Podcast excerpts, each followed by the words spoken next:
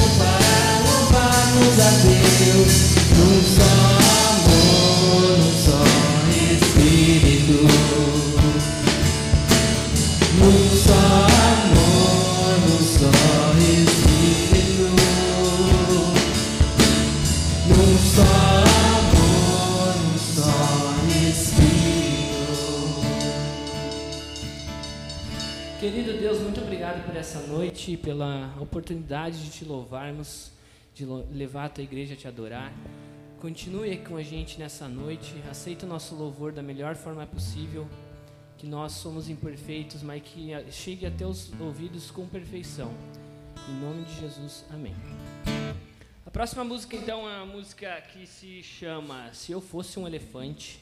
Nós vamos tocar e a gente quer as crianças, não aqui na frente, mas cada uma no seu lugar, fazendo gestinhos e louvando a Deus com muita alegria.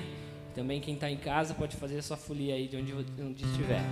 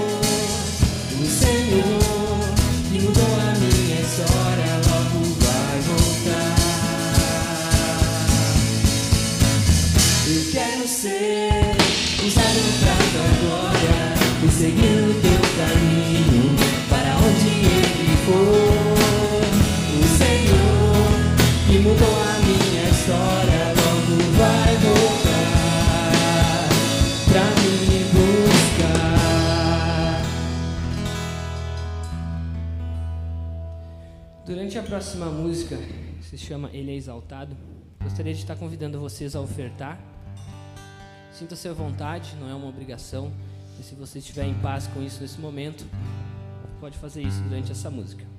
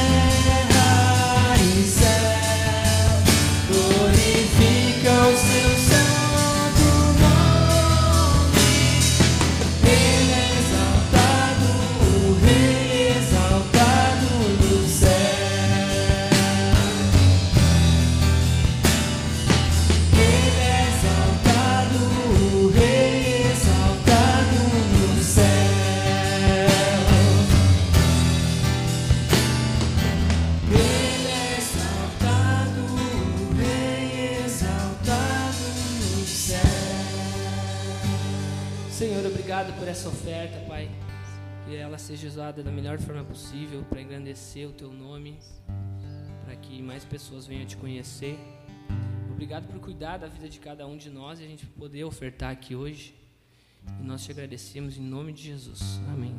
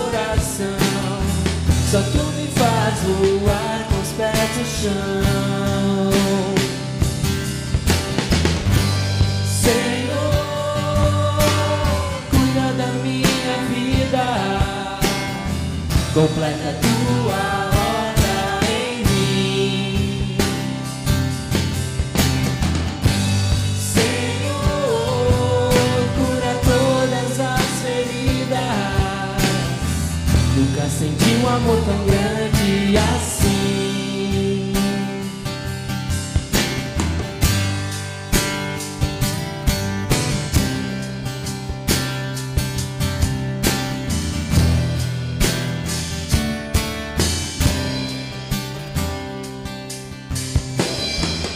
Hoje eu quero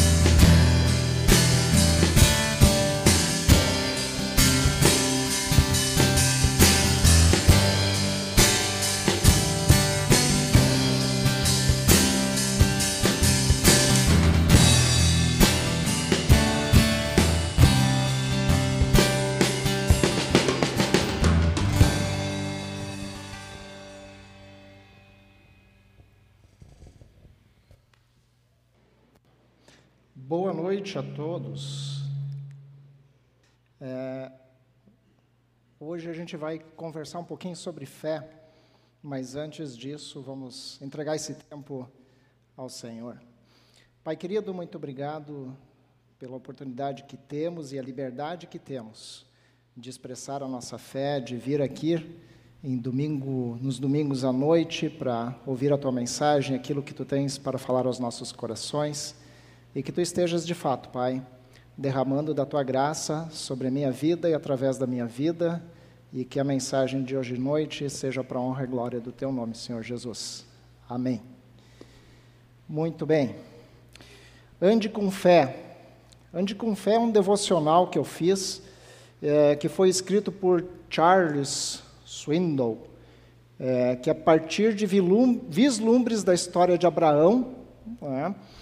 Trabalha a verdadeira essência da fé. é? Fé, muitas vezes a gente conversa sobre isso, mas o que de fato é a fé, como a gente pode aprimorar a nossa fé, como é que a gente pode andar em fé.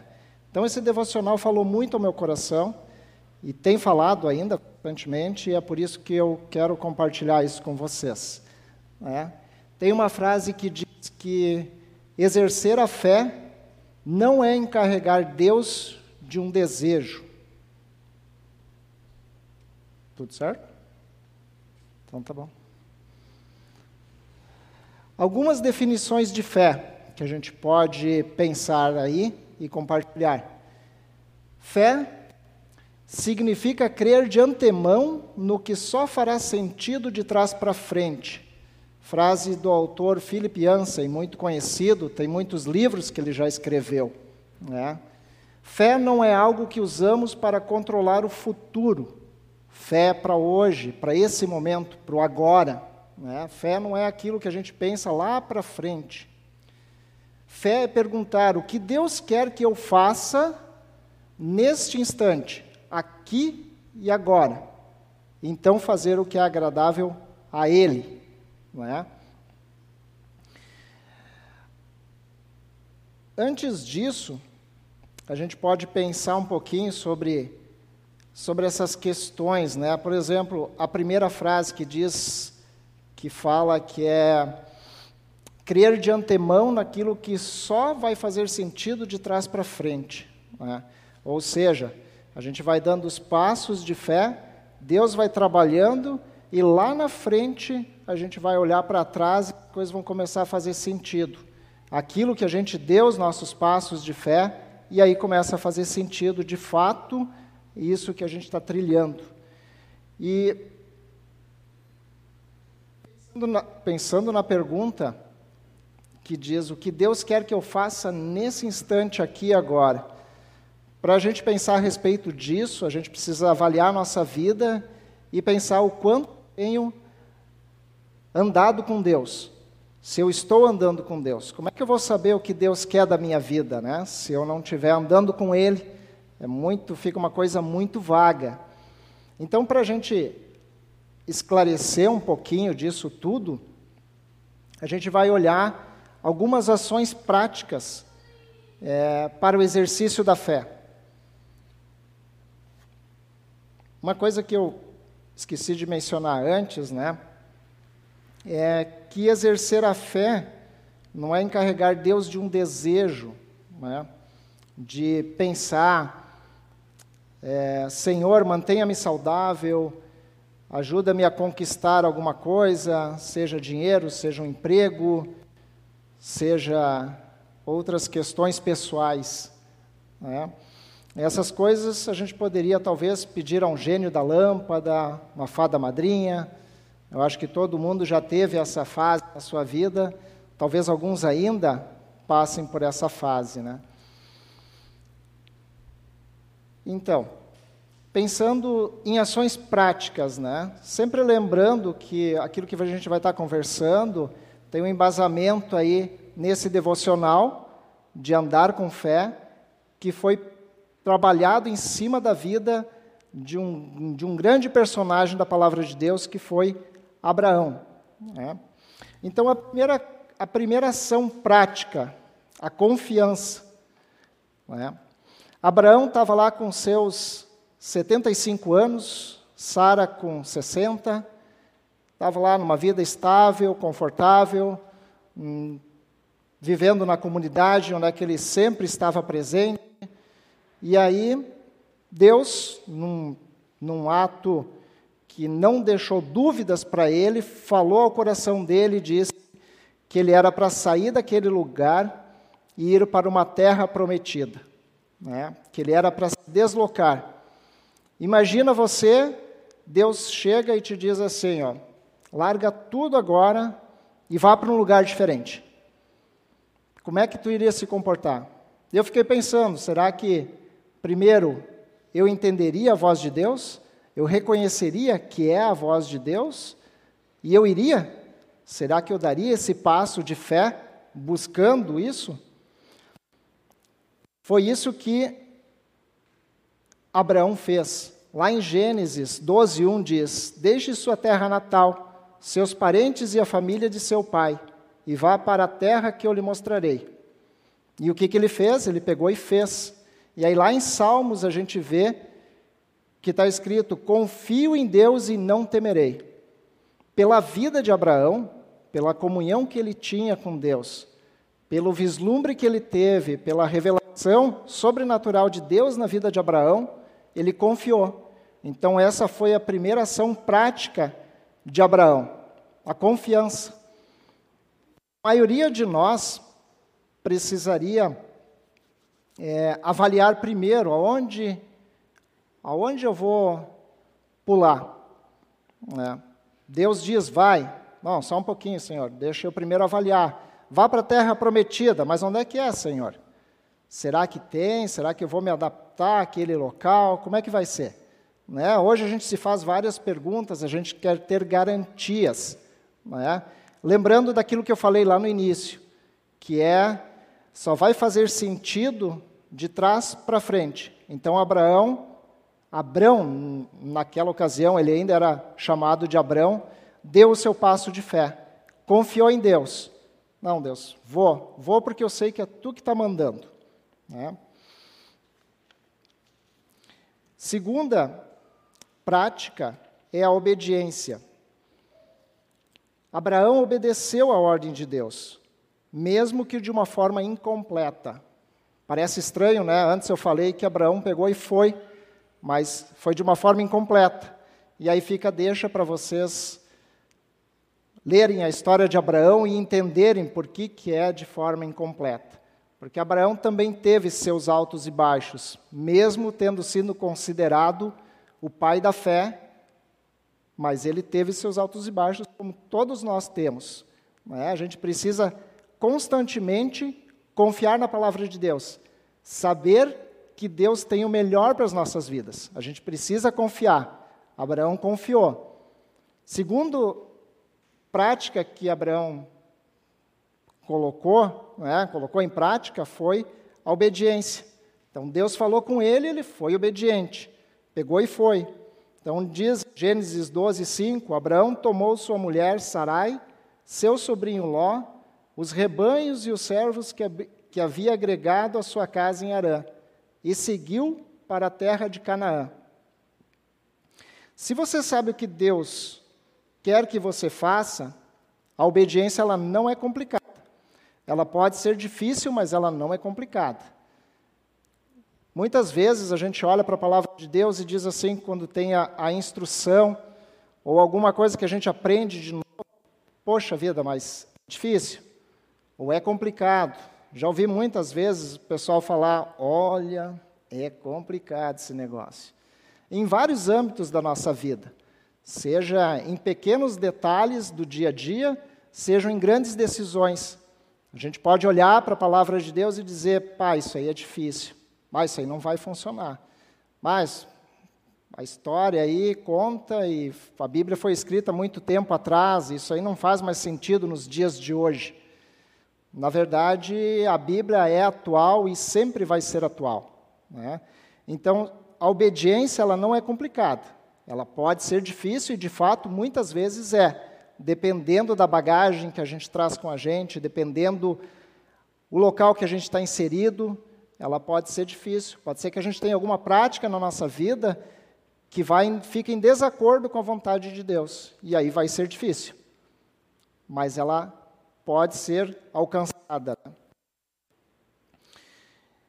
Em Deuteronômio 6, 5 a 6 diz: Ame o Senhor seu Deus de todo o seu coração, de toda a sua alma e de toda a sua força.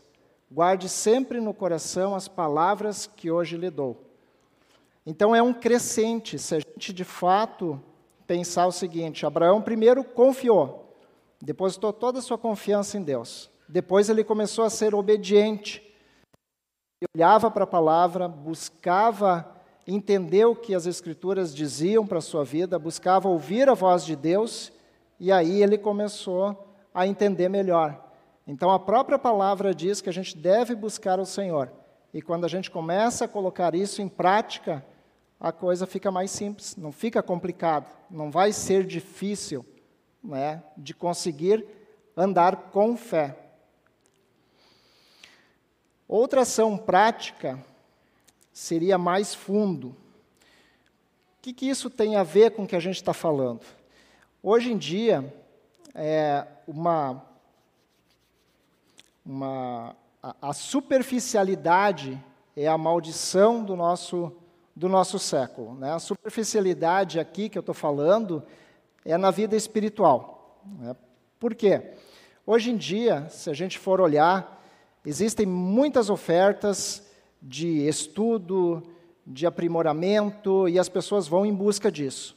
E as escolas despejam pessoas intelectuais capacitadas aos montes, e as empresas buscam isso, e as pessoas vão atrás dos empregos, dos melhores empregos, da melhor colocação no mercado, se empenham para isso em diversas formas. Né? Então, se eu quero ir atrás de alguma coisa, eu pego e vou. Mas o que, que tem a ver essa questão da superficialidade? O problema é que não há muita gente com a intenção e a paciência de cultivar raízes espirituais profundas. Se eu for olhar, fazer uma analogia, uma comparação com a nossa vida espiritual, se te convidam para fazer um discipulado, se te convidam para andar junto, qual é a nossa resposta? Cada um avalia a sua vida, mas pensa. Eu, por exemplo, logo no início da minha conversão, eu ia dando uns cambão. Muitas vezes eu fico até titubeando, bah, será que vou, será que não vou? Aí entra a questão da, do mais fundo, da superficialidade que eu me refiro. Se a gente pensar para a nossa vida, o quanto a gente investe de tempo na busca do conhecimento da palavra de Deus. Será que eu tenho gasto tempo? Será que isso é prazeroso para mim? Será que me chama a atenção? E a, aqui fica o desafio para a gente ir mais fundo. Lá em Colossenses 2, 6 a 7, diz: Aprofundem nele suas raízes e sobre ele edifiquem a sua vida. Aprofundem suas raízes quer dizer vão a fundo, busquem na palavra de Deus, ora, conversa com Deus e busca. Esses dias, quando eu recebi o calendário do, atualizado da pregação, estava lá o meu nome, dia 22 de novembro. Eu olhei e disse: Meu Senhor, e agora? O que, que eu faço? Não tinha assim algo em mente para trazer e não sabia o que, que Deus ia falar para o meu coração. E aí a primeira coisa que eu pensei assim, bah, vou dar um 71 no Gil. Vou ligar para o Gil, vou mandar um WhatsApp lá e vou dizer para ele, bah, Gil, não dá, por isso, por aquilo, por aquele outro. Não vai dar. E aí, não fiz no momento, orei, entreguei para Deus, e Deus disse assim para mim, ande com fé. E aí, o ande com fé, lembrei do devocional que eu tinha feito, e aí Deus começou a falar comigo de novo. E aí estou aqui hoje, né? graças a Deus. Ande com fé, é um desafio para a nossa vida diariamente. Eu até brinquei com o Gil, disse, acho que talvez nessa celebração do dia 22 eu vou bater o recorde. o Gil acho que se arrepiou, perdeu o resto dos cabelos que ele, que ele tinha ou que ele não tinha mais. Mas vamos lá.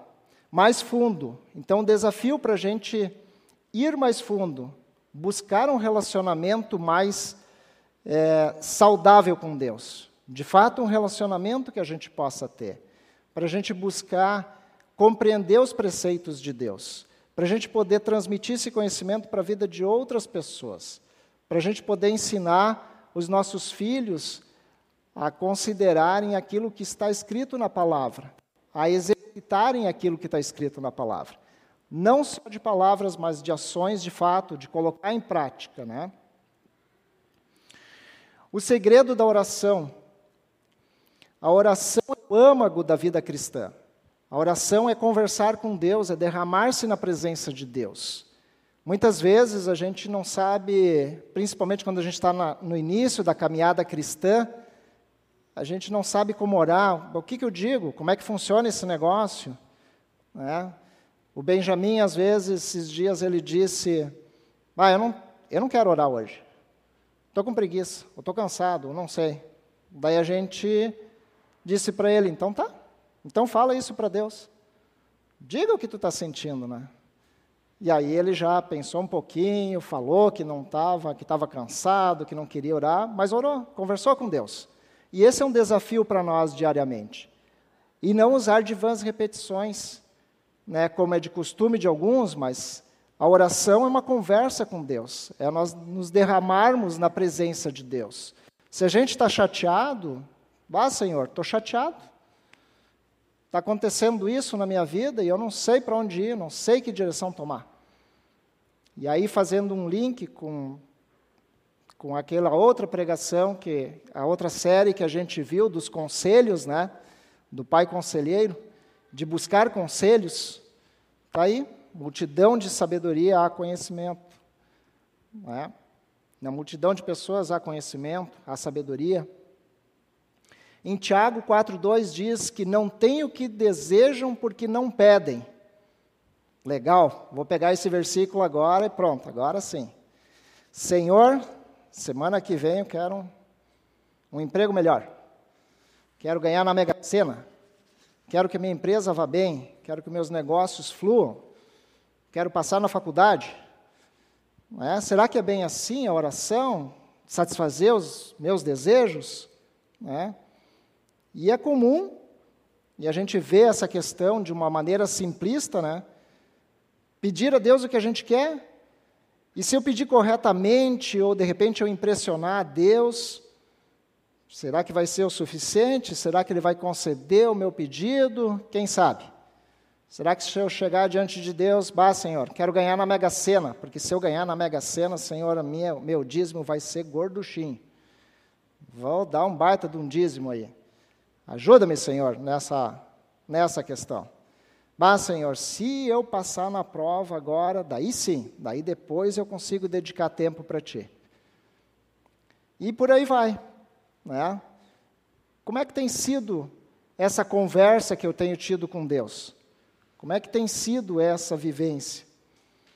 Então, quando a gente olha as Escrituras, a gente vê Tiago falando a respeito disso, e na sequência ele diz: E quando pede, não recebem, pois seus motivos são errados. Pedem apenas aquilo que lhes dá prazer. Então, como é que a gente faz? O que, que a gente tem que colocar? Como é que a gente tem que fazer? Como é que eu sei se aquilo que eu estou pedindo vai de encontro a Deus? Está errado pedir? Está errado pedir por cura? Está errado pedir para ir bem nos negócios? Não tem nada de errado. Não estou dizendo que está errado. O que a gente tem que avaliar é se aquilo que a gente está pedindo vai de encontro com a palavra, vai de encontro com aquilo que Deus quer que Deus tem algo muito maior para as nossas vidas. Deus quer nos dar restauração, Deus quer atuar na nossa vida para nos dar alegria, mesmo em momentos de dificuldade, porque a gente deve saber que temos um Deus vivo e um Deus presente que é por nós. Deus quer conceder todos os nossos pedidos, mas quando a gente pede as coisas que contradizem o seu caráter justo e amoroso, nós não vamos ter respostas. Ou talvez, muitas circunstâncias, Deus vai dizer não, ou talvez Ele vai dizer espere, porque não é o momento.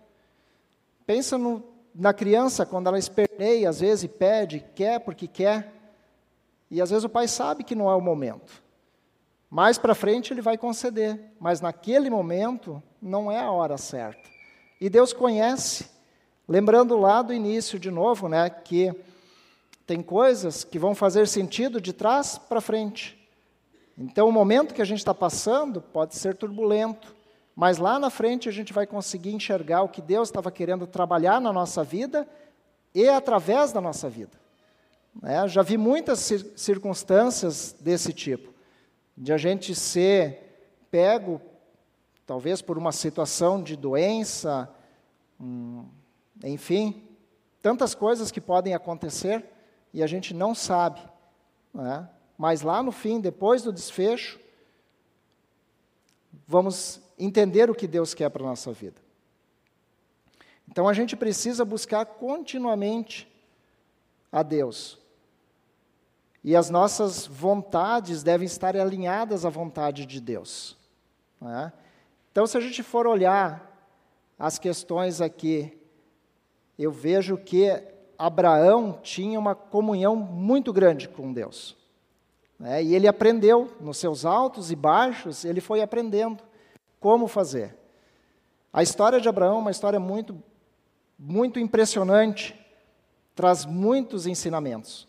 É? A gente olha para a vida de Abraão e vê, recapitulando aqui, primeiro ele, ele confiou quando Deus falou com ele, sem, sem saber para onde ele estava indo.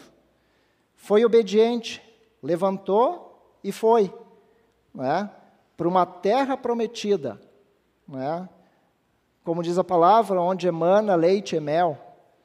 Uma terra onde é que eles seriam bem aventurados.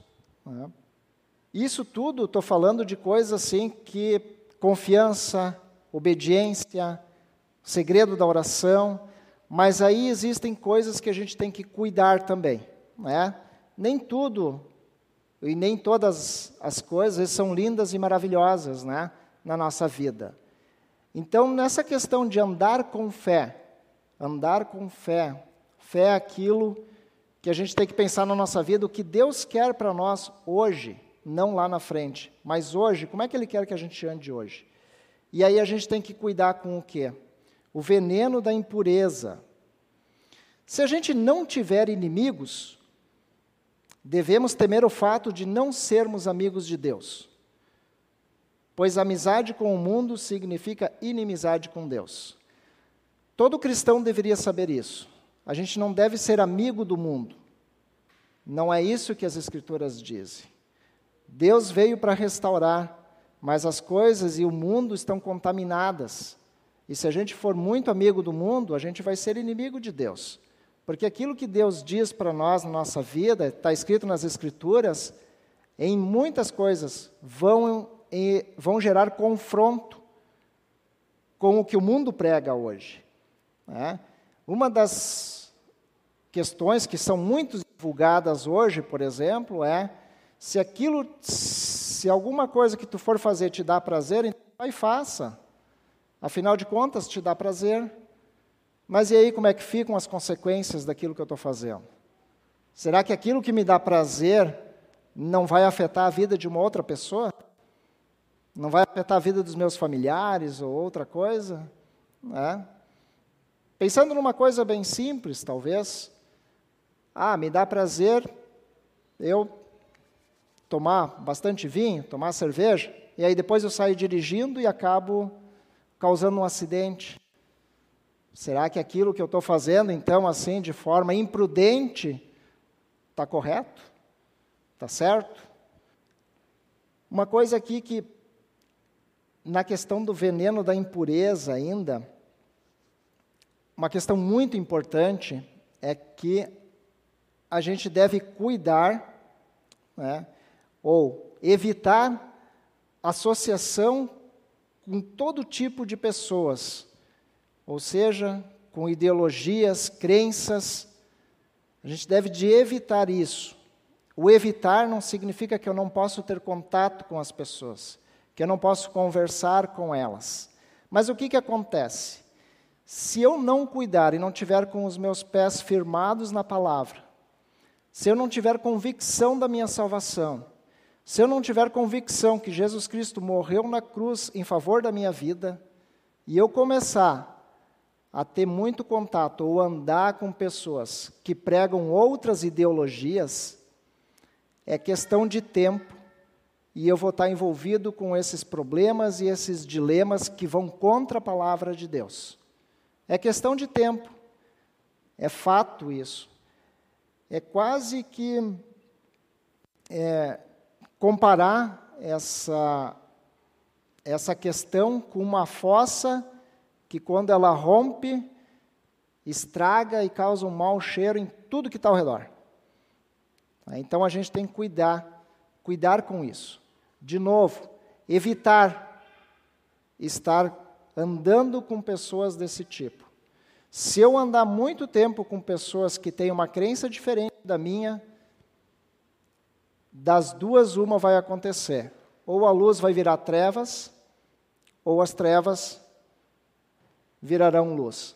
Mas a tendência de virar trevas é muito maior, porque eu vou estar basicamente me deixando envolver por isso. Em 2 Coríntios 6,14, diz que a gente não é para se pôr em julgo desigual com os descrentes. Como pode a justiça ser parceira da maldade? Então não adianta, é, é fato. Eu não posso ficar me associando com pessoas que não têm a mesma crença. Eu vou ter problemas. A palavra adverte isso. Mais cedo ou mais tarde eu vou ter problemas. Seja em que âmbito for, eu vou ter problemas. Não significa que eles não possam ser resolvidos. A palavra de Deus diz que há esperança para todos e para todas as situações. Mas eu vou ter dificuldades. E se eu observar a palavra de Deus e buscar compreender ela e andar, eu vou evitar passar por essas dificuldades. Ande com fé. O perigo da racionalização. O que, que quer dizer isso? Quando não estamos conectados com Deus diariamente, com frequência, o que, que acontece? Eu começo a abrir espaço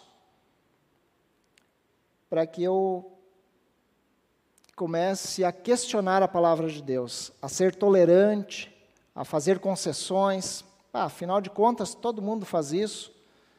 Ou, ah, não tem problema, é só ah, uma mentirinha branca, como alguns dizem.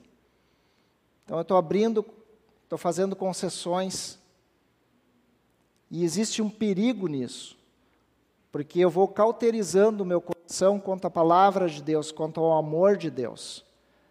Eu não estou sendo mais obediente, e aí eu estou abrindo brecha, estou abrindo espaço para o inimigo atuar na minha vida. Em Tiago 1,21 diz: Portanto, removam toda impureza e maldade e aceitem humildemente a palavra que lhes foi implantada no coração, pois ela tem poder para salvá-los. De novo, a palavra é rica em instrução, em amor, e, e Deus quer nos levar a um patamar muito alto. Mas depende da gente também ir dando os nossos passos de fé, assim como a gente vê na palavra os heróis da fé. É? Então, a gente vai andando, vai dando um passo de cada vez e Deus vai trabalhando na nossa vida. Vai atuando, vai quebrantando o nosso coração, vai nos dando direção, vai ajudando-nos a transpor os obstáculos. Mas a gente tem que cuidar com isso. O que, que isso tem a ver com a história de Abraão? Racionalização, o perigo da racionalização, o veneno da impureza. Na história de Abraão, quando Deus disse para ele sair da onde ele estava, ir para a terra prometida, ele pegou a sua mulher, ele pegou o pai dele também e o sobrinho, Ló, e levou junto. E eu acho que todo mundo aqui conhece a história da cidade de Sodoma e Gomorra, que era uma cidade muito pervertida. E Ló vivia no meio ali e foi, ficou pá, afinal de contas não é tão ruim, coisa e tal, não se posicionava. E aí, quando ele se deu conta, estava enredado ali no meio de toda aquela perversão que existia na cidade. De novo fica a dica, a história de Abraão é muito legal, como muitas outras da palavra de Deus, né? mas muito rica também nessas questões. Então aqui entra a parte de Ló nisso aqui, da racionalização. Né? O que, que acontece também é o ciclo do pecado. Mesmo depois da gente depositar toda a nossa confiança em Deus, mesmo depois da gente entregar a nossa vida nas mãos de Deus, e a gente vai Deus vai trabalhando na nossa vida, vai quebrantando o nosso coração, vai mudando, vai transformando. Deus transformou muitas coisas na minha vida. Eu já compartilhei algumas vezes aqui, e uma delas era quanto ao vir ao culto, né? Hoje eu estou aqui trazendo a mensagem para vocês, e primeir, uma das primeiras vezes que eu vim numa celebração na ABS, durou duas horas. Eu dava pulo dessa altura aqui, pensando o seguinte: mas o que, que esse povo louco está fazendo aqui? Duas horas. Eu tenho mais o que fazer em domingo do que estar tá aqui, né? E ficava chateado, coisa e tal. Isso foi em 95, século passado. Puxa vida, quando eu penso nisso, né, século passado, olho para essa gurizada nova, né, que nasceu depois do, do bug do milênio, que nem deu bug, só ficou conhecido. Mas enfim, então, sou do século passado, sim. Dava pulo dessa altura quando vinha na celebração. E isso foi uma coisa que Deus mudou. Quando eu me converti, não deu nenhum milagre, não caiu raio do céu, não saí levitando, não andei sobre as águas, mas Deus trabalhou na minha vida e foi aos poucos moldando meu coração, me dando entendimento na palavra dele, me mostrando o que, que ele queria para a minha vida. É. Mas o que, que isso tem a ver com o ciclo do pecado? Significa o seguinte: mesmo que eu tenha transposto muitas coisas na minha vida, se eu não cuidar, eu começo e dou, dou a liberdade para que eu caia de novo em pecados, porque pecado é tudo aquilo que nos afasta de Deus, aquilo que vai contra o que a palavra de Deus diz para a minha vida. É? A palavra, pegar um exemplo bem simples, a palavra de Deus diz: aquele que mentia não minta mais. Então, se eu estou mentindo, eu estou pecando. É? E esse eu acho que é um exemplo muito simples e fácil de entender. Então, o ciclo do pecado significa o seguinte: eu pequei, restaurei, pedi perdão, corrigi a questão. Daqui a pouco eu estou mentindo de novo. É? Mentira é pecado. Não adianta a gente usar de desculpas, não, mas tu vê, é uma mentirinha branca, afinal de contas, era só para não causar uma confusão aqui. Posso estar causando uma confusão maior ainda. Né? Então a gente tem que cuidar com isso. Mas o que, que isso tem a ver com Abraão, pai da fé? Né? Abraão também tinha as suas dificuldades. Né? Lá em Gênesis 22a diz que Abraão apresentava Sara, sua mulher, dizendo: Ela é minha irmã. Tu vê, o cara que foi considerado pai da fé apresentava a mulher dele como sua irmã. Por que isso? Porque Sara, segundo a palavra de Deus, era uma mulher muito bonita. E o Abraão tinha medo de morrer. O que, que ele fazia? Ele apresentava a mulher dele como irmã, porque ele estava indo para uma terra diferente, um local diferente. E aí, de novo, fica a dica: tem umas coisas muito legais ali nessa história para ler. Mas é o que eu quero ressaltar aqui é a questão do ciclo do pecado que mesmo a gente andando com Deus, a gente tem que cuidar, tem que orar, tem que ter comunhão com Deus, buscar a presença de Deus, para que a gente esteja sendo alimentado ou trazendo a nossa memória e permitindo que o Espírito Santo faça a obra dele. É? Em 1 Pedro 1,14, diz: Não voltem ao seu antigo modo de viver, quando satisfaziam os próprios desejos. Olhando para a minha vida, poderia dizer o seguinte: é, antes de eu conhecer a Cristo, eu gostava muito de tomar uns, como o alemão diz, uns schnapps a mais. Uns a mais, e bem a mais, assim, né? Bastante. E depois que eu entreguei minha vida para Cristo, Deus mudou isso. Aos poucos foi mudando. Isso para mim hoje não é problema. Eu bebo socialmente, não vejo nenhum problema quanto a isso, mas eu tenho que cuidar para que isso não vire um problema, porque se daqui a pouco eu daqui a pouco eu me ponho numa posição de que, não, agora está tranquilo, Deus está comigo, então não vai mais acontecer nada. Vou para uma festa, uma confraternização, onde é que tem vida, e aí daqui a pouco eu começo, toma aqui, toma ali, não estou tendo muita comunhão com Deus, ah, afinal de contas, um pouquinho a mais, um pouquinho a mais, quando eu ver eu posso estar tá tropeçando. Estou falando da minha vida. É? Então, andar com fé é cuidar para quebrar o ciclo do pecado. Como é que eu quebro o ciclo do pecado? primeiro entregando minha vida para Deus, reconhecendo aquilo que Deus vai revelando ao meu coração dia a dia. Pela comunhão que eu vou tendo com Deus, o Espírito Santo vai me mostrando aquilo que eu preciso mudar segundo a palavra dele. E aí eu vou dando passos. Eu dou um passo de cada vez. Bom, Deus está me falando isso. Vou mudar isso. Preciso restaurar, preciso mudar hábitos. Vou dando passo. E Deus vai quebrantando. Deus vai mostrando outra coisa. E por aí segue a vida. Outra coisa da prática é fora da zona de conforto. Uma das coisas que a palavra de Deus fala é em Mateus 28, 18 a 20, diz: Ide, portanto, fazei discípulos de todas as nações. Isso é uma ordem de Deus. E ela não diz que tem que ser feito pelos pastores ou por alguém que tenha conhecimento. É uma ordem de Deus para as nossas vidas, dizendo para a gente ir e fazer discípulos. O ir e fazer discípulos é compartilhar aquilo que Deus tem feito na nossa vida.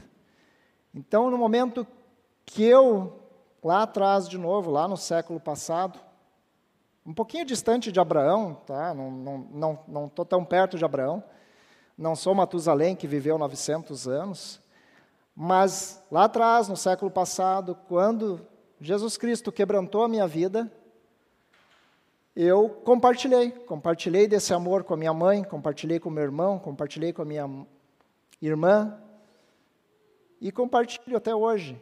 Talvez não tanto quanto eu gostaria, porque eu sou, de certa forma, tímido, não tenho tanta facilidade como alguns que eu já vi é, recebendo uma multa de trânsito e evangelizando o guarda que estava dando a multa. Então, eu não cheguei a esse ponto ainda e talvez acho que nunca vou chegar. Mas admiro uma pessoa que faz isso, né? Ela tem bastante facilidade de falar do amor de Deus. Mas é algo que a gente tem que fazer, porque é uma instrução de Deus, né? O que, que isso tem a ver com zona de conforto? Porque eu posso pensar o seguinte: não, eu sou. Deus me deu outros talentos, então eu vou deixar o evangelismo para outras pessoas. Eu, eu saio da minha zona de conforto quando eu vou entregar isso diante de Deus e dizer: Bah, Deus, me dá a oportunidade. Talvez essa nem seria a oração correta, né? Conforme eu estava falando antes. Deus me capacite a falar. Enche-me com teu Espírito Santo para que quando eu tiver as oportunidades, eu fale do teu amor. Eu fale do que tu tem feito na minha vida, com naturalidade. Não deve ser um pesar, né? Chegar, vou compartilhar da fé, vou dizer o seguinte: bah, antes eu fazia, acontecia, agora eu me converti e. Terminou. Estou morto. Não é isso. Deus quer nos dar vida. Deus quer que a gente seja alegre, que a gente tenha é, a certeza de que a gente está indo para um lugar muito melhor, que a gente tem um Deus que é acima de todas as coisas, criador de tudo. Em Hebreus 11, fala dos heróis da fé. E aí tem uma grande dos heróis da fé. Fala de Abraão, fala de Davi, o homem segundo o coração de Deus. Se olhar a história de Davi, ela também é repleta de altos e baixos. É? Fica a dica do devocional aí, dez homens da Bíblia para os homens e dez mulheres da Bíblia para as mulheres.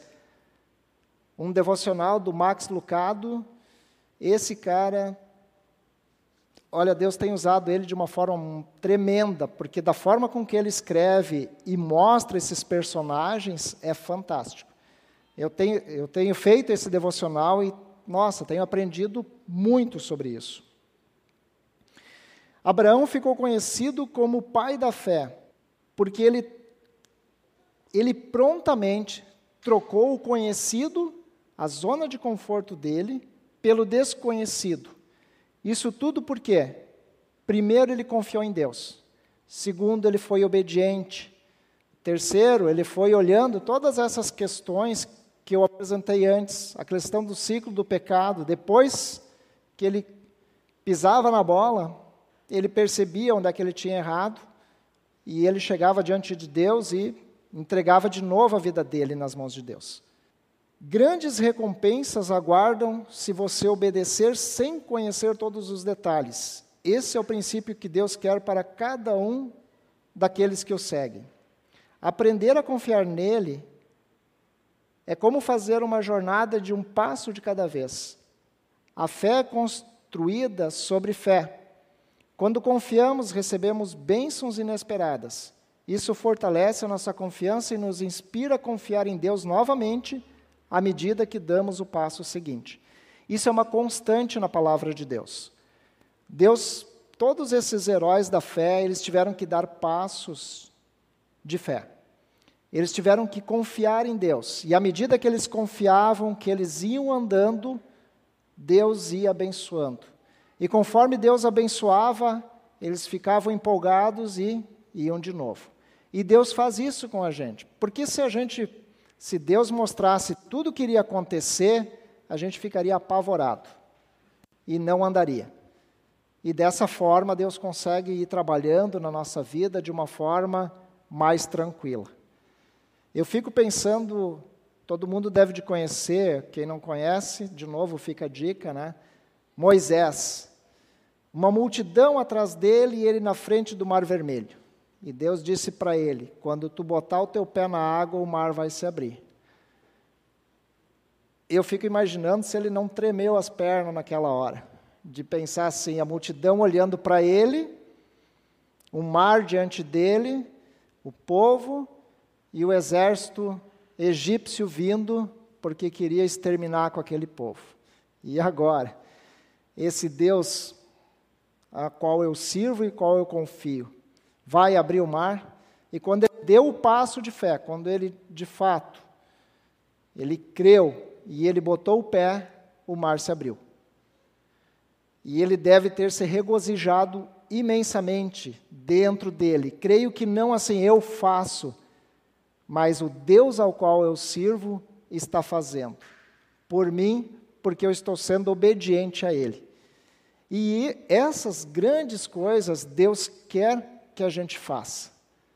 Eu lembro de um, de um material que eu fiz de discipulado, uma história que me chamou muito a atenção, um, um, um testemunho que foi dado, que uma pessoa que que tinha comunhão com Deus, exercitava comunhão com Deus, e Deus um dia acordou ela e disse: Ora, intercede pelo, pelo teu, pela tua filha, se eu não me engano. E a pessoa, então tá, Deus está me chamando, e orou, intercedeu, intercedeu, intercedeu. E no outro dia ela recebeu a notícia, a filha dela ligou e dizendo: Bah, tu nem sabe o que, que aconteceu.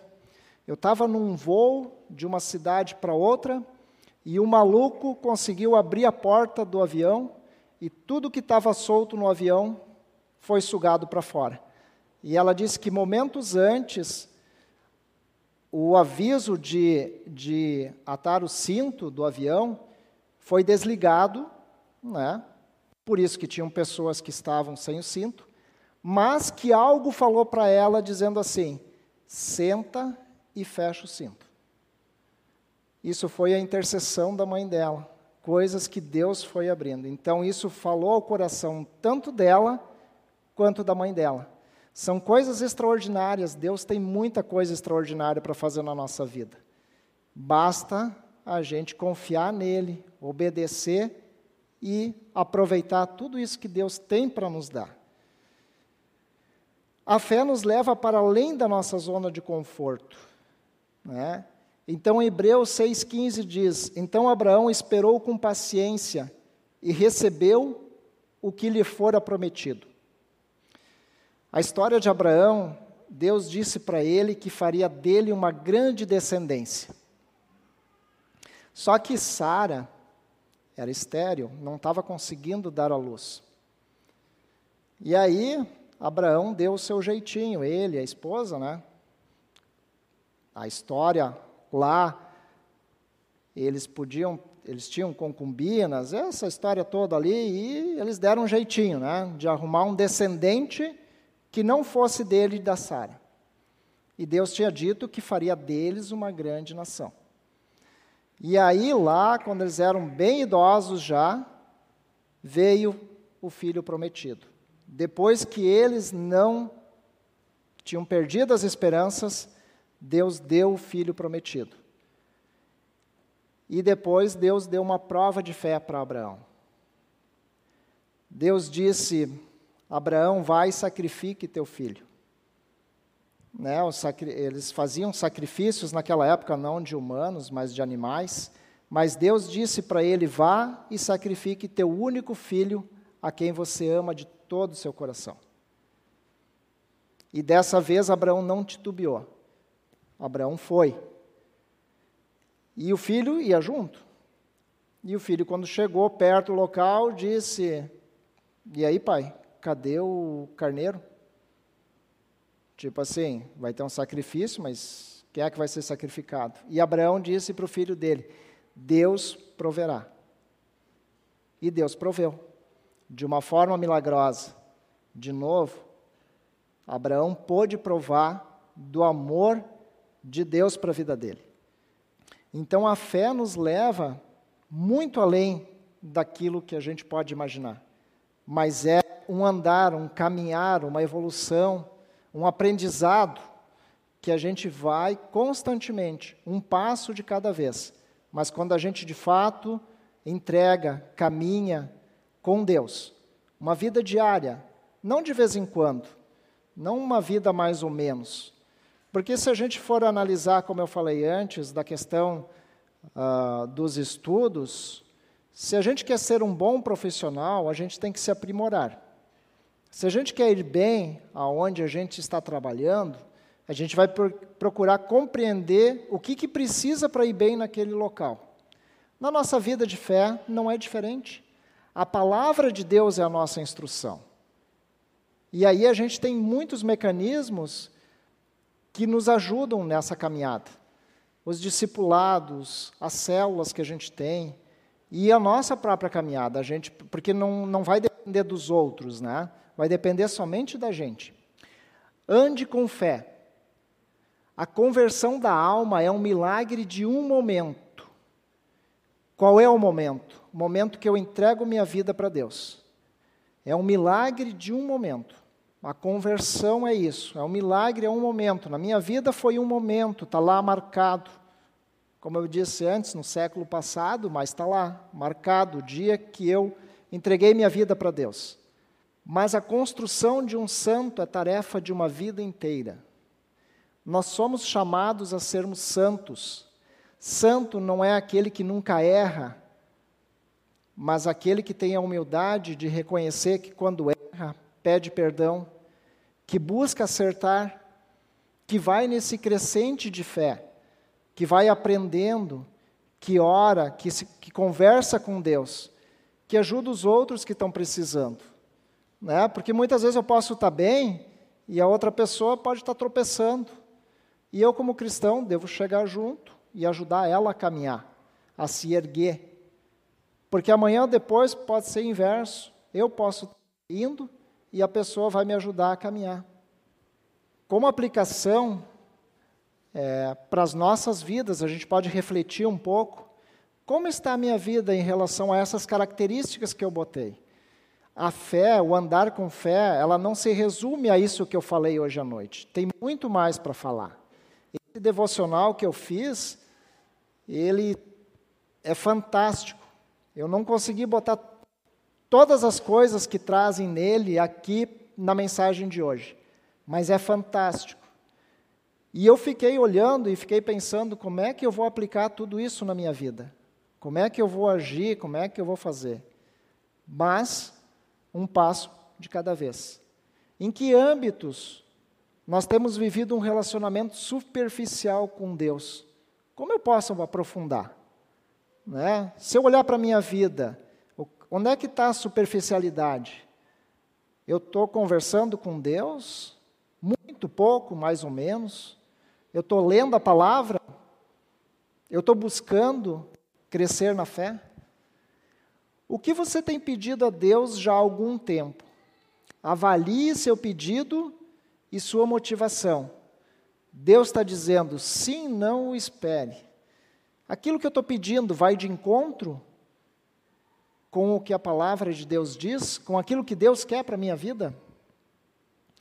Em que ocasião Deus o chamou para fazer algo fora de sua zona de conforto? E quais recompensas e bênçãos vieram como resultado? Se a gente avaliar a nossa vida, com certeza a gente vai achar esses momentos. E é preciso a gente fazer, fazer isso. Num, num curso que eu fiz aqui na BS, o preletor nos incentivou a fazer um, um, um como é que era o nome ainda? É memorial das, dos feitos de Deus na nossa vida. Né? É um cantinho né, que eu vou botar alguma coisa que vai lembrar de um feito que Deus realizou na, na minha vida. Para que isso? Para que eu constantemente, ou quando eu passar por ali, eu lembrar aquela situação, Deus atuou na minha vida.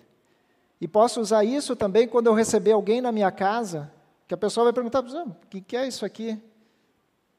Tem uma história para te contar. Ah, isso.